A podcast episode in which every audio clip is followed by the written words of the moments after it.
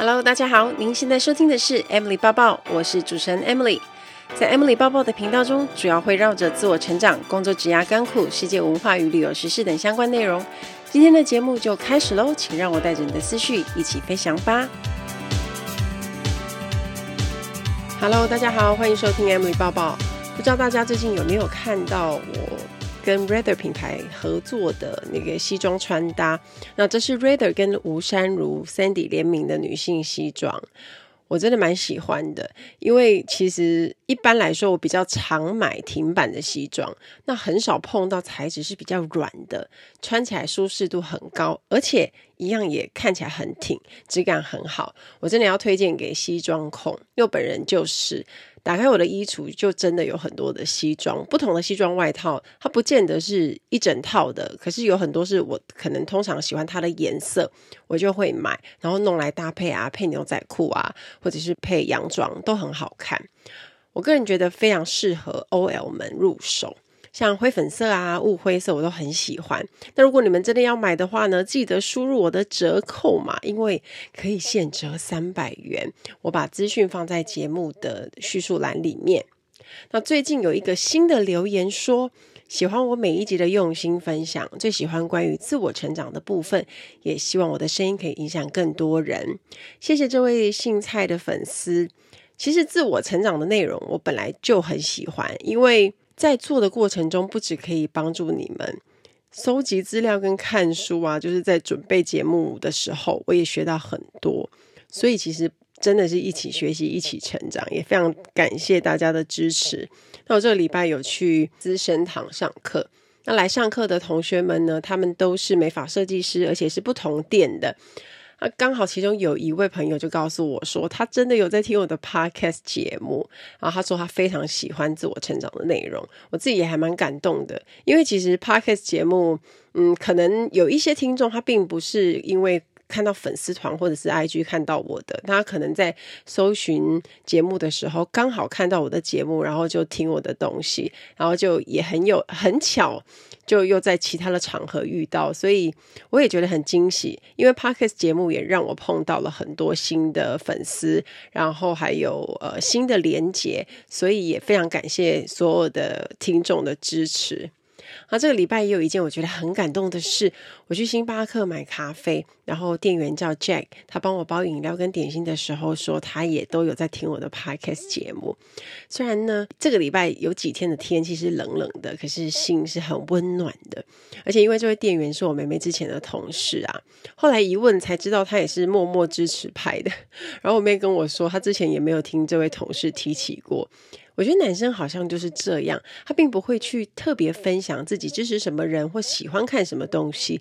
可是像我们女生就会这样受不了，说一喜欢看什么就会叽里呱啦抓着朋友讲。然后他在读完我的新书的感想是，他觉得我能够分享这么多的故事，是因为真的很热爱自己的工作，才能体会出很多有趣的事情。那他也在新书看完后觉得很激励他用心在每一天的工作，希望借由他自己的工作。然后每一天也努力的创造故事，能够学会叙述故事，接着成为能够说故事的人。那这样的心得，其实我是第一次听到，因为创造故事跟说故事一点也不容易，很感动，居然让他有这样的启发。我认为各行各业其实不管你是做什么工作，你都有很多的故事可以分享。你只要用心观察，持续记录，那有一些值得被分享的理念跟观念，我觉得呃，如果大家喜欢的话，也都可以拿来写作啊，或者是说故事啊，来影响更多人。因为这就是故事的威力。这也是为什么 TED 演讲在全球会有这么多人听，因为每一个演讲都有不同的故事，也都传达出不一样的理念。而且这些理念都可以影响世界成千上万的人，或者呢，可以触发他们改变行动。那这样的影响力就真的无远佛界。我的听众应该都知道，我就是这一阵子都在准备 TED 的演讲。那因为上礼拜天是我的重头戏，因为录制影片。那准备期间一直收到很多粉丝的加油。那老实说，最近这段时间确实是有点分身乏术。那为什么会用录影片的方式呢？大家应该会很好奇，因为一般来说 TED 不都是现场吗？其实是因为从二零二零开始疫情的关系，那世界各地的 TED 演讲因为疫情有许多的弹性跟改变，不再受限于只是现场。所以今年我参加的香港年会，他们也是用线上与会的方式，所有的讲者都要提前录制自己的演讲影片。这一集就来跟大家好好聊一聊我从接到邀请以及如何准备的整个经过吧。首先呢，我要先解释一下 TED 这个组织。TED Conference LLC 是美国一家非营利组织。那 TED 这三个字分别代表是 Technology 科技、Entertainment 娱乐，还有 Design 设计，所以是 TED。那那个组织呢，因为它会定期举办 TED 大会，邀请来自世界各地各行各业的学者啊，或者是知名人士、明星啊，他们在 TED 大会上演讲。演讲影片呢，之后就会被上传到 TED Talks。那 TED Talks 的主题很广啊，可能不只包含科技啊、教育啊、娱乐跟设计，其实很多的领域都有包括。那 TED Talks 的核心价值叫做散播值得分享的好想法，所以大家才会听到这一句 “Ideas worth spreading”。没错，所以即便演讲者是来自于不同的领域还有背景，但大家的共同点就是要把演讲变得浅显易懂，让听众可以透过十八分钟理解讲者想表达的理念，进而去影响和帮助很多人。我自己最喜欢看的一个 TED Talk 就是 Amy Cuddy 的“姿势决定你是谁”。这个我记得我在 IG 还有粉丝团好像也都推荐过了。我真的看了非常多次，每次看每次都会觉得被激励到，推荐给大家。而且那一句 “Fake it until you make it” 那个真的是非常经典。有一天呢，我就收到来自香港 TED 的邀请，信件内容是全英文，因为我一开始就以为是诈骗。从外国寄来的诈骗信件真的很多，我的信箱真的蛮多的。可是我我就细看一下内容，发觉诶不对耶，就算是诈骗也不会写这么长啊，而且他还写得非常清楚，知道我在航空业十年，然后恭喜我出新书，所以我就觉得说。应该是真的吧，我又赶快去查那个香港的这个 TED 分会，发现哇，真的是，我当下就发出了惊声的尖叫哦，是惊喜的尖叫，因为我的愿望清单里也有这件事情。我就希望可以有一天站上 TED 舞台啊！我没想到居然在二零二一年底的机会就来了，我真的非常开心。我没有办法形容当下的感觉，是一种真的是那种心脏充满了喜悦，然后又心跳的很快。那来跟我接洽的是负责人，他来找我那一天是十月二十六，星期二。他们的年会呢是在十二月八号要以视讯的方式举行，所以第一次我们通话的时候就聊了蛮多东西了。那他先了解我有没有什么想谈的内容，有没有什么理念是一定想跟世界所有的人分享的。那他也告诉我呢，这次年会的主题是 Decoding Disruption。如果大家用英文单字的片面去思考它是什么意思的话，你可能会觉得很困惑。那我也要翻成中文，我也特别想了一下，到底要怎么讲会比较好呢？那后来呢，我就想出了一个不错的说法，叫做。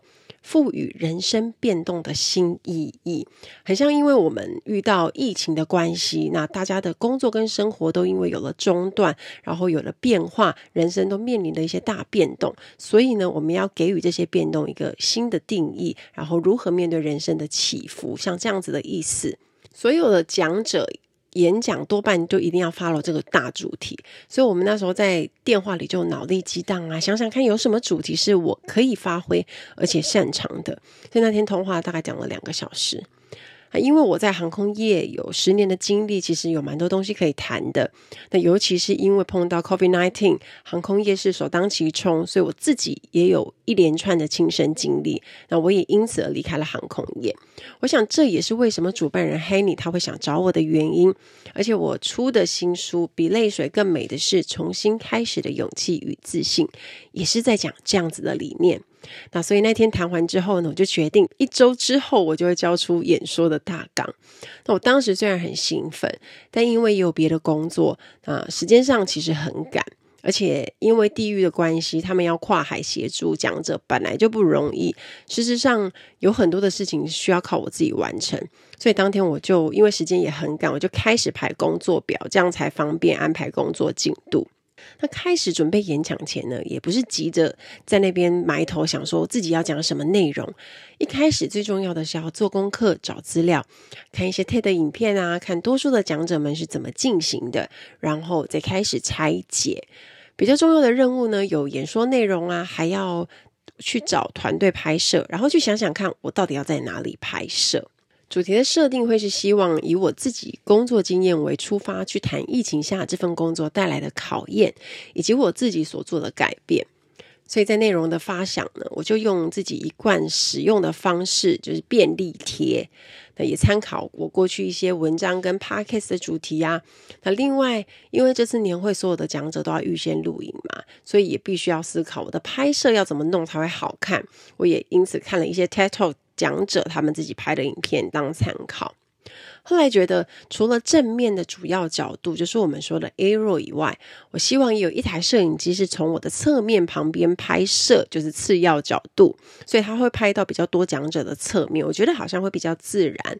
那在拍摄团队选择上面呢，我就问了我的老师谢文宪宪哥。因为他在他的 YouTube 频道《极限思维》，我觉得他的拍摄运镜手法很不错。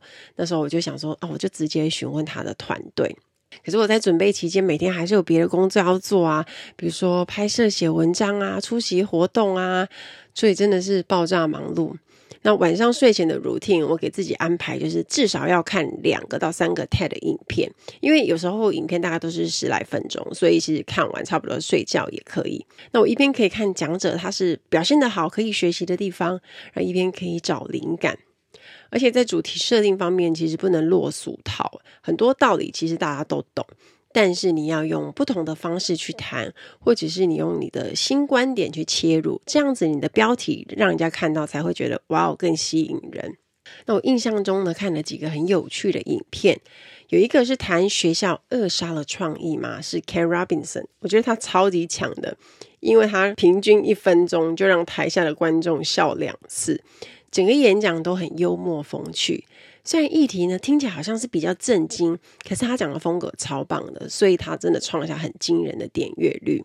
另一个我很喜欢的是 Luvi Ajayi Jones，他谈的主题是 Get comfortable with being uncomfortable。那大意上是指舒适能做的就是维持现状，那我们要用感到不舒适的方式来得到舒适。因为在必要的时候要说出一些难以说出口的真相，他用他个人碰到不公平、被歧视的经验为自己发声。我觉得这个演讲也非常有启发，推荐大家都可以看一下这些好演讲。后来呢，我就收到了讲者海报的草稿。我当时看到海报上的英文字跟设计，它就大主题是 Travel Disruption，然后我就是那个讲者。Emily Chu 这样子，然后 influencer slash author，然后我就觉得哇，自己好威，好有气势。当然，就是肩膀上的责任就很重大，就想说我一定要好好的讲好，要准备好这个演讲。那我因为看了别人的影片呢，我就想说，那我要找一个看起来比较恰当的场地。那原本我想要租那种居家舒适的棚啊，看起来像是 Airbnb 那种家里啊，是有设计过的，但是氛围是很舒服的，让这个演讲看起来不会太严肃。但是场地的问题在于，即便我租了一整层，但是因为其他的楼层也会有人来使用。我要录影，我是要绝对的安静的，只要有任何的走动跟声音都会很麻烦，甚至你可能连关门的声音都会被录进去，那你全部包起来，预算又会爆表。其实我当时看到一个非常喜欢的场地，我后来觉得还是放弃了。就决定要找饭店的高级房型拍摄，因为通常五五星级的饭店隔音都会蛮好的，而且一整天下来时间运用更充裕，也不太会有压力。重点是花的钱跟包棚其实是差不多的，而且摄影棚不能睡，饭店房间还可以睡，一夜好眠。那我就看了几间五星级有客厅的高级套房。我希望找比较素雅一点的背景，所以后来挑了金华的名人套房，它有客厅啊，有一个比较大的，像是交谊厅那种很大，然后整间大约有三十多平，也才能够容纳拍摄团队。Ladies and gentlemen, welcome on board. This is infight Service Manager Amy speaking. 欢迎来到航空小知识单元。在今天的航空小知识，我们要学的这个字叫做 bar cart，饮料车。我们今天要来讲一下飞机上餐饮服务都会用到的饮料车里面到底有什么东西。每次我记得只要推饮料车出去的时候啊，客人都会很好奇，眼睛都会这样张望，看一下你的抽屉里面到底有什么。在侦餐服务之前，空服员都会先走一次饮料。不晓得大家有没有发现，组员推在客舱里的饮料车，它是小台的，是一般的餐车的一半。那虽然小小台里面有很多的东西啊，基本上会有点心、米果，或者是像我们以前航空公司会放的花生。国泰最多花生了，就是客人只要没东西吃，我就 给他花生。再来就是基本的各种果汁，也是最多客人喜欢点的。那像国泰就有橙汁、苹果汁，还有番茄汁。我记得以前 Emirates 还会有一个凤梨汁。那每家航空公司当然不一样。汽水就很基本啊，就是有可乐、雪碧、低糖可乐、无糖可乐，然后也会有姜汁汽水、气泡水。啤酒就会有几种不同的品牌。那我举我常常看到的，比如说 Carlsberg、Heineken、San Miguel。这几个是很常看到的。那如果是飞日本线呢，通常就会有非常多的阿萨希、三多利，日本人都会指定要喝的。那在飞日本线的时候，我们这样拉开那个啤酒，几乎都会是阿萨希。而且哦，不管是啤酒车，它已经有好几个篮子，还是会有可能喝完。因为日本客人都非常能能够喝酒，一个客人都可以喝两到三瓶，所以我们也曾经碰过，就是整架飞机的阿萨希都被喝完。酒类的话呢，在车里也会有的，比如说红酒、白酒，那每个航空公司都有他自己惯用的品牌，也有可能定期更换。那另外像是琴酒啊、兰姆酒啊、whisky 啊也会有，我们都是一整瓶的，方便我们帮客人做一个简单的调酒。比如说，呃，英国人最喜欢的 gin tonic 琴酒加通通灵水，然后 whisky coke 威士忌可乐，然后比如说 rum coke 兰姆酒加可乐，这一些就是很简单，空服员可以做的。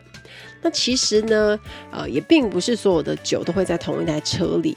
因为飞机上全满的话，需要的量是很多的，所以一般来说，厨房里都还会有其他的完整的酒车，就是红白酒啊，一些烈酒这样子。那如果在客舱服务用完某一些东西的时候，同事就会去厨房拿出来补。我们在走饮料的时候，都会问客人说：“哦，请问要喝点什么吗？”那这时候客人就会问你：“啊，你们有什么？”啊，这时候空服员就会开始说：“哦，可乐、汽水、果汁、红酒、白酒等等。”因为很常讲，组员都会很顺利的讲出来，这样一连串有哪些东西。但是客人听完一轮后呢，其实还是你知道不再知道点什么，可能会有选择困难症。后来多半都会点常见的柳橙汁啊、苹果汁或是可乐。但是有一种客人，我们是会比较害怕的，就是当空服员讲了一堆后，他点的是你根本就没讲到的东西。举个例子来说，我们会问客人，Would you like something to drink？那客人就会跟我们说，啊，What kind of juices do you have？然后我们就会说，I have orange, apple and tomato。那客人就会说，I want pineapple juice。然后或者是 coconut juice，像是这些我根本就没有讲到，然后我也生不出来给他。每次他们回我这个，我就会想说，嗯，我刚刚也没讲过这些啊。然后你会再重复一次，哦，we only have orange juice, apple juice and tomato juice 这样，然后客人就才会点这三个东西，就蛮有趣的。所以大家在飞机上会看到客舱里有五六个组员，他们推饮料车出来做服务，呃，先派点心、米果、花生，还有饮料给客人完之后，那空服员会先出来帮大家收一轮的一些喝完的饮料杯子或者是垃圾跟纸巾，接着才会回厨房去准备大家的正餐。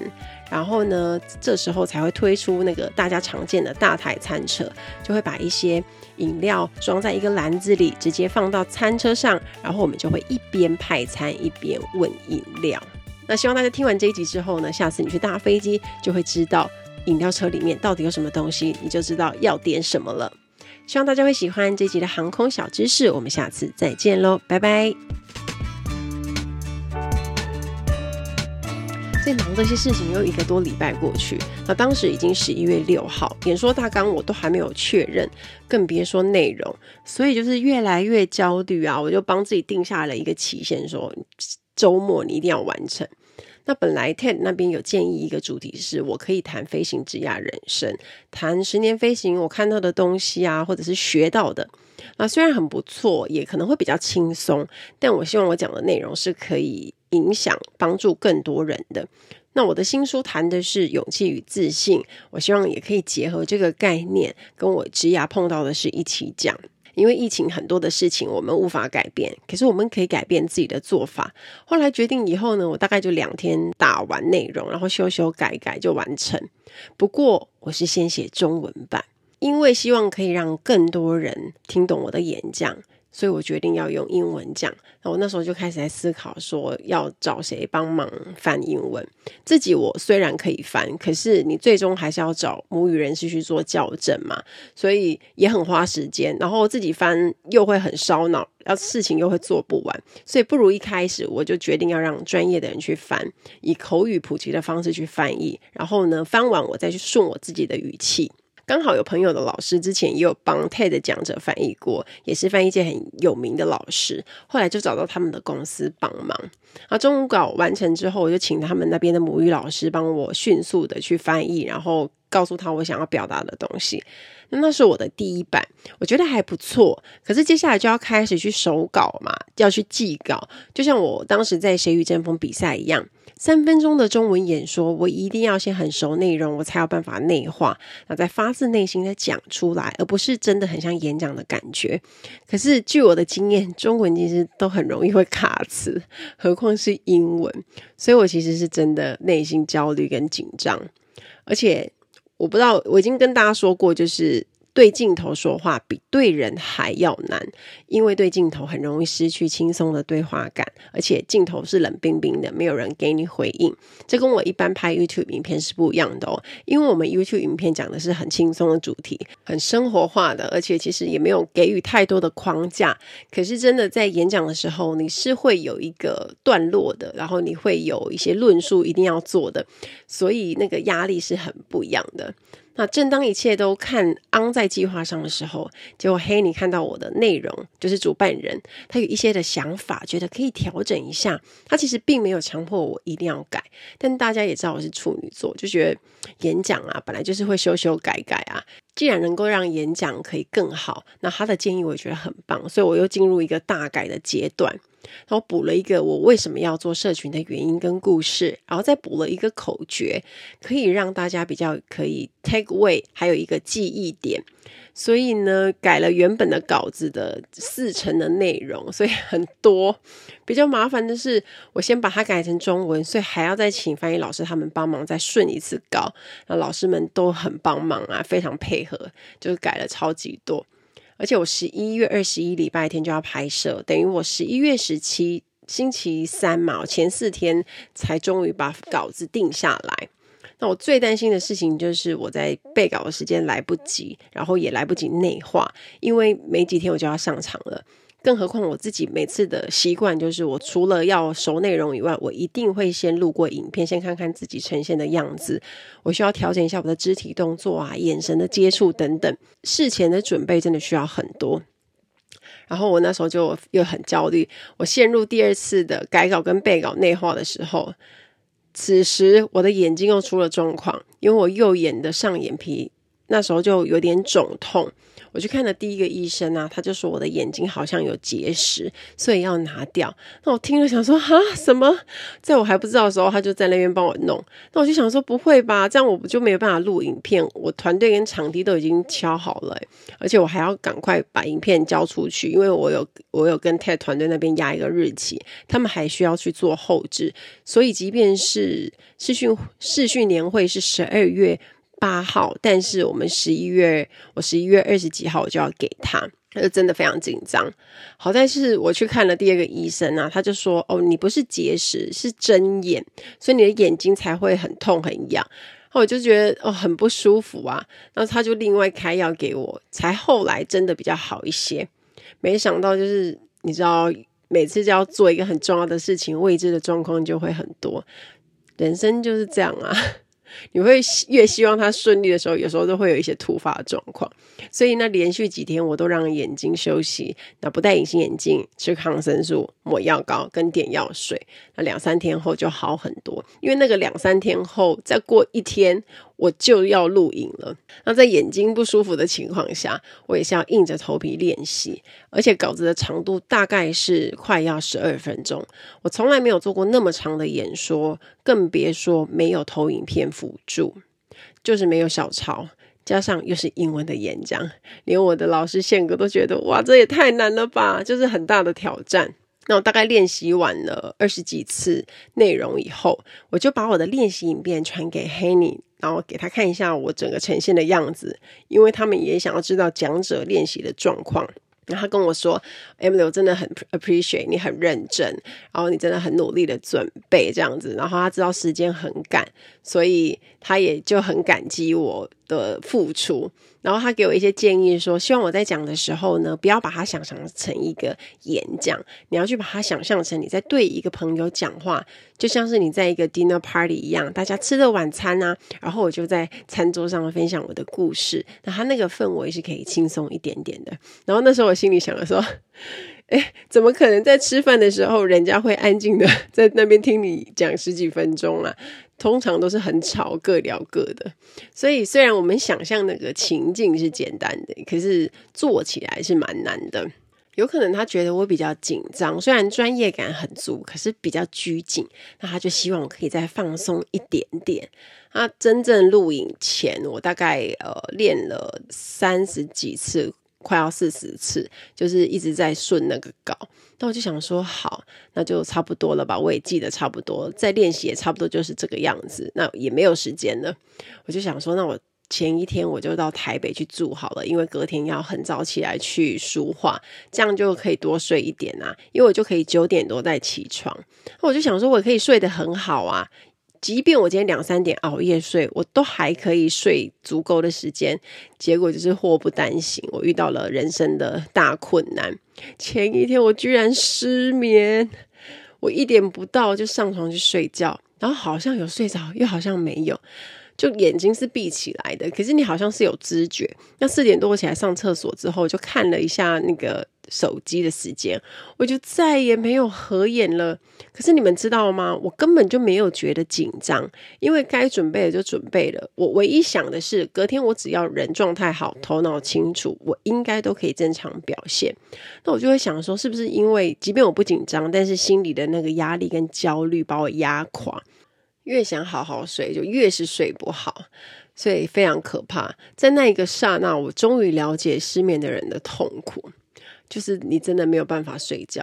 那我发现自己没办法睡之后，我就开始去搜寻一些有的没的助眠方法。我就发现什么四七八呼吸法，或者去想象自己在什么空旷大草原的，然后按穴道啊等等，这些方法我都试过了之后，结果我还是没有睡着。所以，当你在发现你没睡着，然后你又想睡的状况下，然后一边看着起床时间快到了，你会更焦虑。其实没睡也就算了，我更担心的事情是，如果没睡觉，我的声音状况会受影响。依照我的以前的经验啊，没有睡，声音就是会很沙哑。我就觉得，哦天哪，这是我的命运。我就跟老天爷说，哦，拜托，希望可以让我录影顺利。后来我就一直翻来覆去，直到我的闹钟响。我从床起来的时候，我整个人就是觉得有点天旋地转，就是头超级晕的。后来呢，我就一整晚这样子很很辛苦的没睡的状态下去找银桥彩妆师，然后特别跟他讲说：“哎，我真睡得不好，然后看我的眼袋黑眼圈，就是帮我注意一下，不然真的是看起来超没精神。”那即便这样呢，也要不断的心理建设。虽然很辛苦，身心都很累，告诉自己要冥想成功的画面，一切会很顺利，撑过去就好了。所以化完妆之后，其实人状态看起来也是还可以的。结果我就会在饭店的时候，我就一直在打哈欠，身体很累嘛。他本来想说，我等拍摄团队来之前，我可以先闭眼休息。哇，又是一个睡不着，没办法了。典型的验证，你越担心就越睡不着。演讲啊，或者是上课啊。还有任何的一些你需要上去简报的那种场合，非常吃当天的状态。那我以前在《谁与争锋》比赛的时候，连中文都影响了，那何况是不是我们的母语？它是英文，而且要记忆这么久的时间，中间又不能停机中断，因为我们一一机那个一次要到底，这就是我心中无形的压力。所以中餐我基本上也没什么吃。在这两三周，我的食欲基本都不是太好，因为压力会一直影响我的食欲，然后所以最近体重来到了新低，我也觉得蛮好的，至少在荧幕上脸看起来会小一点。后来专业摄影团队抵达，就很开心的下去迎接他们上来。不管怎么样呢，专业的讲者就是你要展现出最好的一面，因为你是职业的，然后你也没有那么多借口，你睡不饱啊，或者是你很辛苦，你身心很焦虑，那都是。自己要去调试。那后来他们上来之后，光是设那个背景就花了半个小时超过。原本我们想要背对的窗户，可是因为那时候是下午，阳光会斜射进来。后来呢，就只能放弃。结果就是又又瞧瞧瞧瞧到背对沙发的场景啊。等灯光都塞好之后呢，我站定位置，瞧好之后就开始录。因为每一次讲都要花十一分钟左右，而且没有中间是不会断的，要一口气录。我非常怕卡词 跟忘词，很烦的是都会有一个地方在像魔咒一直卡住，加上外面又有一两次是有一些关门杂音，我多少都被干扰了，所以中间还是会就是如果发现卡住，我就会重来。不过团队也没有给我压力，大家都觉得已经很棒了，所以嗯，我在面对镜头的时候，我其实不会紧张的，我只是希望可以呈现更自然、更像对话的演说，而不是一个严肃、正经八百的演讲。那一开始录呢，都比较僵硬，可是后面肢体跟声音就会慢慢好起来。后来呢，大概两个多小时之后，我们就终于结束了。非常感激他们的帮忙，而且啊，我真的当下觉得还好是大间的名人套房，不然那个架灯就有两两个灯，然后还有两台摄影机，四位工作人员，大家根本就没有地方去。隔音也相对是蛮好的，因为我们都听不到什么车声啊，然后就是呃整个的环境音都是非常安静的。那时间运用也没有压力，在这边也特别感谢金华饭店，因为饭店的工作人员真的也很帮忙我，超级感谢。这次可以圆满的录完影，其实背后真的有很多人的帮助。然后呢，我就真的可以收工了。接下来只要把我自己的演讲影片交给 TED 团队那边去处理后置就好。终于可以好好的吃饭了，所以难得住这么好的房间呢，有很豪华的客厅和可以泡澡的大浴缸，我就叫我妹妹一起来同乐。我觉得这是一个很值得纪念的时刻，也算是完成我人生梦想清单的其中一件事情。而且呢，这个演讲有机会让全世界人一起听到。那当天结束之后，我们就去吃麻辣火锅。接着呢，我连泡澡的力气都没有。后来回到房间洗完澡之后，我就直接昏迷了。那我妹妹说她，她爽爽泡完澡之后走出来，发现我已经昏倒了。这真的是非常难忘也很特别的一次经验。我的第一次全英文演讲就献给 TEDx Talk 了。到时呢，在我的 YouTube 频道上面呢，我也有拍摄当天录影的花絮影片哦，我觉得蛮好玩的。上传之后再跟大家说。参加这次 TED 演讲呢，我只觉得学到好多东西哦。虽然是预先录好的影片，那香港那边也没办法过来帮忙，但也让我学到，如果自己要准备一个国际级组织的合作邀请，其实会有很多意想不到的工作。那这次我觉得比较成功的地方，就是在我一开始接受到邀请的时候，只有大概开心一下下，然后脑中空白一下下，接着就要发挥平常接案子的节奏。那我就先算好到交稿的日期还有几天，把所有要找的厂商啊，要完成的 deadline 时间，要做的任务，包括我要穿什么衣服这种杂事都列出来，然后计算大概需要多少时间，再一个一个对上去行事历。那因为我除了要准备演讲以外，当然还有平常的合作啊、企业内训的课程啊、我自己的影片，还有我自己的 podcast 节目要做，所以不只是全部心力投入在。做 TED 的准备，那至少这一次都是有按在进度上，没有拖到交给人家的截止日，我觉得还蛮开心的。总觉得平常忙到翻的行程，好像通通都是为了这一天准备的。然后我也学到，事情绝对会有变化的，不论是要重改稿啊、重翻译啊、重新记稿啊、眼睛发炎啊、录影前整夜没睡，这些完全其实都是在我的预期之外。可是你当你遇到突发的状况的时候，你只能够兵来将挡。那碰到事情千万不要慌，发型不要乱，就像那个白烂猫的贴图一样，去把关键的问题点找出来。然后针对它去处理，那其他还没有发生的事情就不要去多担心了，因为担心也是没用的。很庆幸周遭的朋友呢，一知道我要上 TED 演讲的时候，大家都是很帮忙我，帮我一起找到可以制作的团队。那我知道有些朋友会听我的节目，如果你们有收听到这一集，也要跟你们说大大的感谢，也谢谢大家的加油。最后，我想要跟大家说。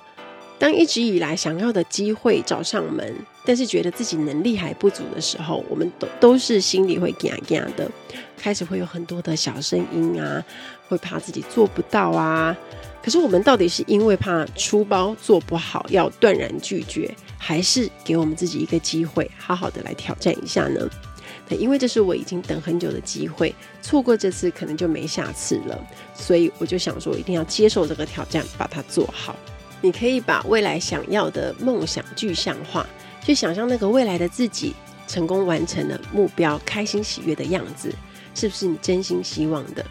然后呢，就看一下自己如果要达成梦想中的那个目标，你跟目标还有多少的差距，还有多远，还有哪些不足？接着剩下的就是只要开始做，开始行动，你就不会再慌张，一路的往梦想前进。记得，梦想只要踏出一小步，就已经走在完成的路上了。期待大家跟我分享。听完今天的节目，如果有想法和问题，欢迎到我的粉丝团或是 Instagram 找我，只要搜寻“空姐包包 Emily” 就可以找到我。